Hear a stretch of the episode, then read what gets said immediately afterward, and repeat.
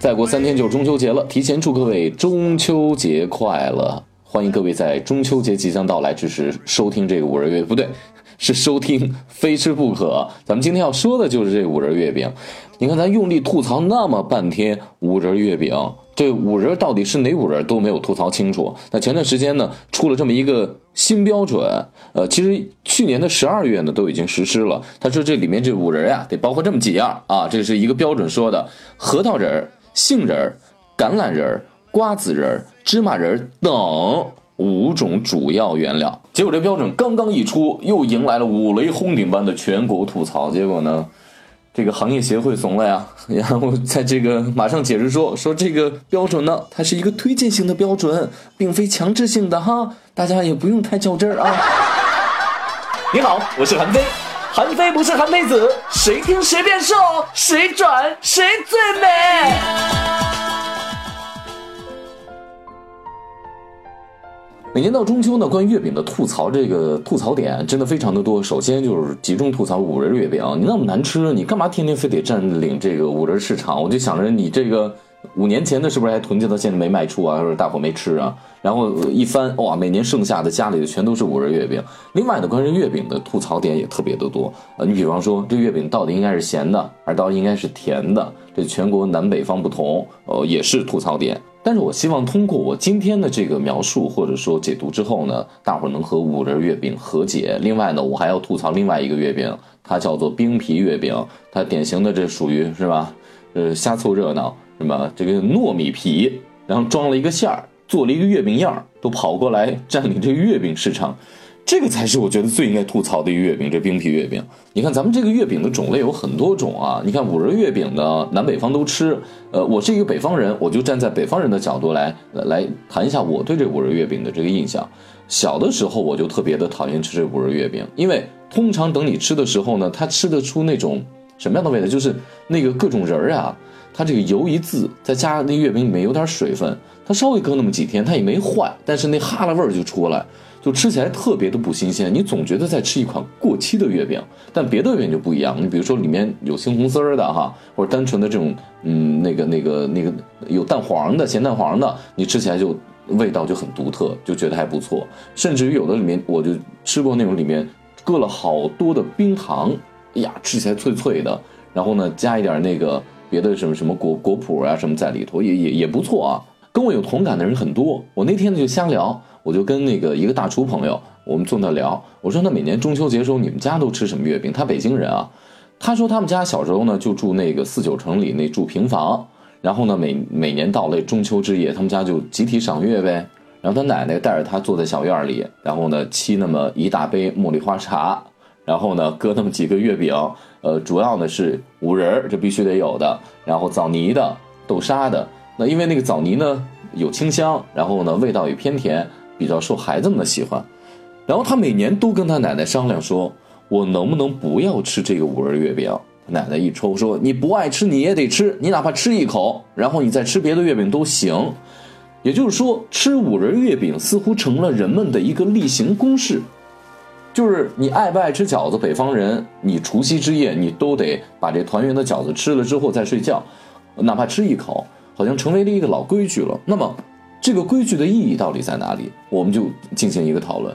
他奶奶是这么告诉他的：“他说，今年我们能够吃到这五仁月饼，这代表着我们今年是一个丰收年，家里的这个粮仓比较满，才能吃得出这么多的仁儿的东西搁在这里面。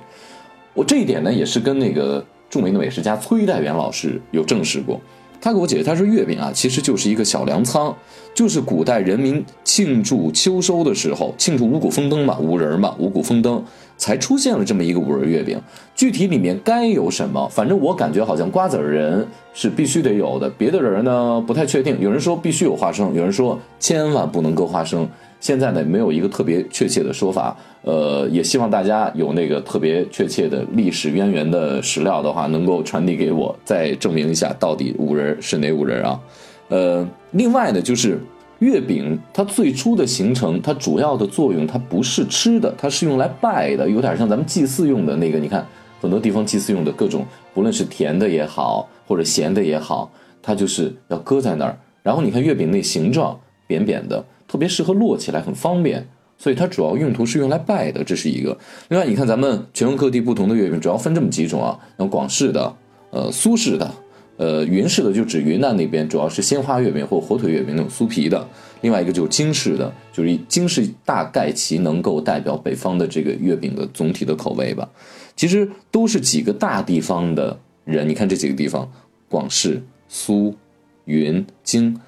都是相对来说物质条件比较好的地区，所以能不能这么理解呢？就是有钱人才能够吃得起它，因为它里面用了各种各样精细的食材，用了大量的糖，在食不果腹，我生活物质条件都还没有那么富裕的时候，哪有时间，哪有钱，哪有精力来做这样的比较昂贵的月饼呢？你想想看啊。五仁月饼有五谷丰登的意思，就是咱们今年吃，就代表今年是一个丰收年。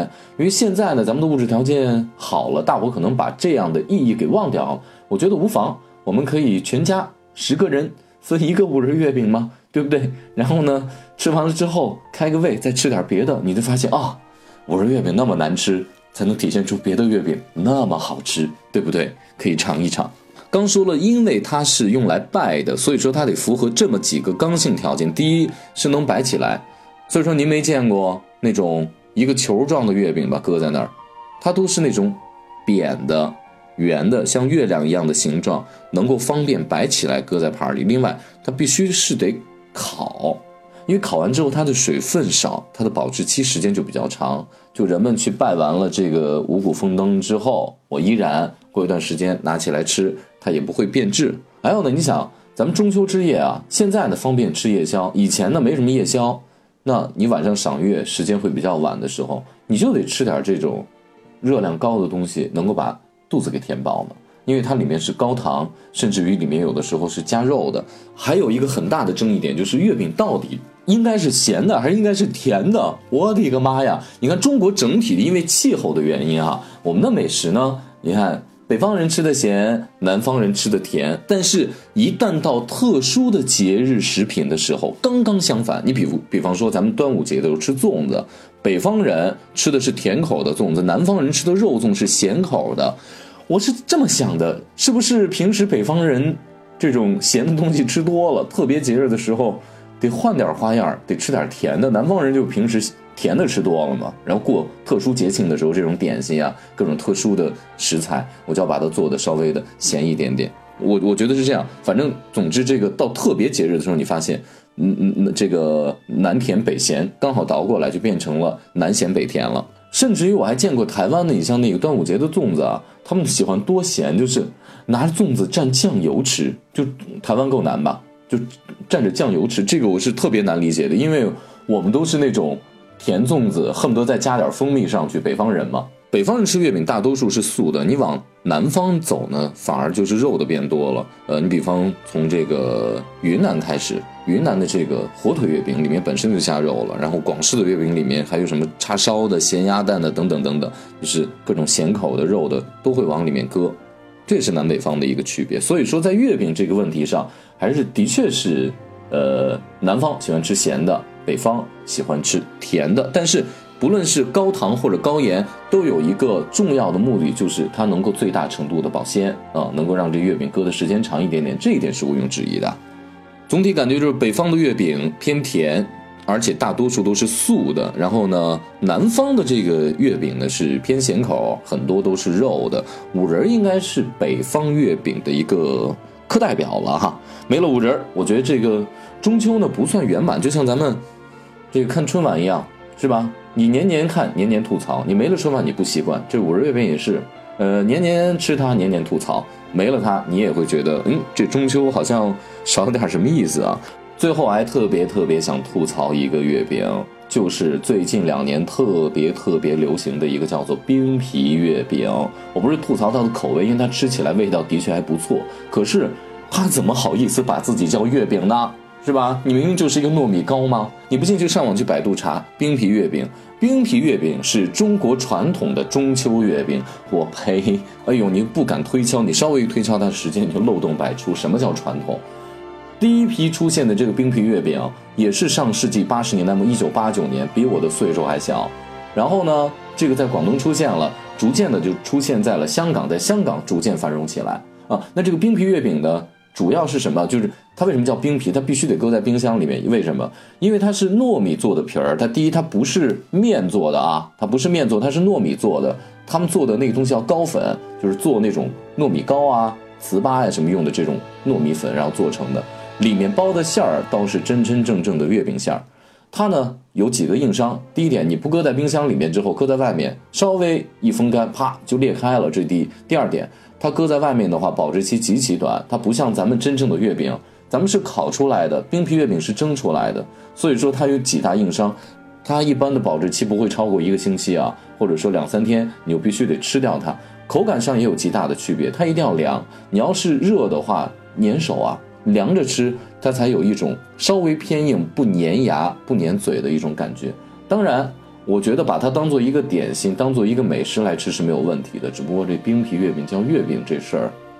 稍微值得推敲一下。今天我想带领大家，就是咱们一起和五仁月饼和解，但同时一起和冰皮月饼翻脸。感谢各位收听今天的非吃不可，祝各位中秋节快乐！您记住我们的播出时间，每周一、三、五的晚上六点钟，下班路上您听我韩非给您讲美食。因为这周有中秋假期，礼拜三咱们歇一天，礼拜五咱们再见面哈。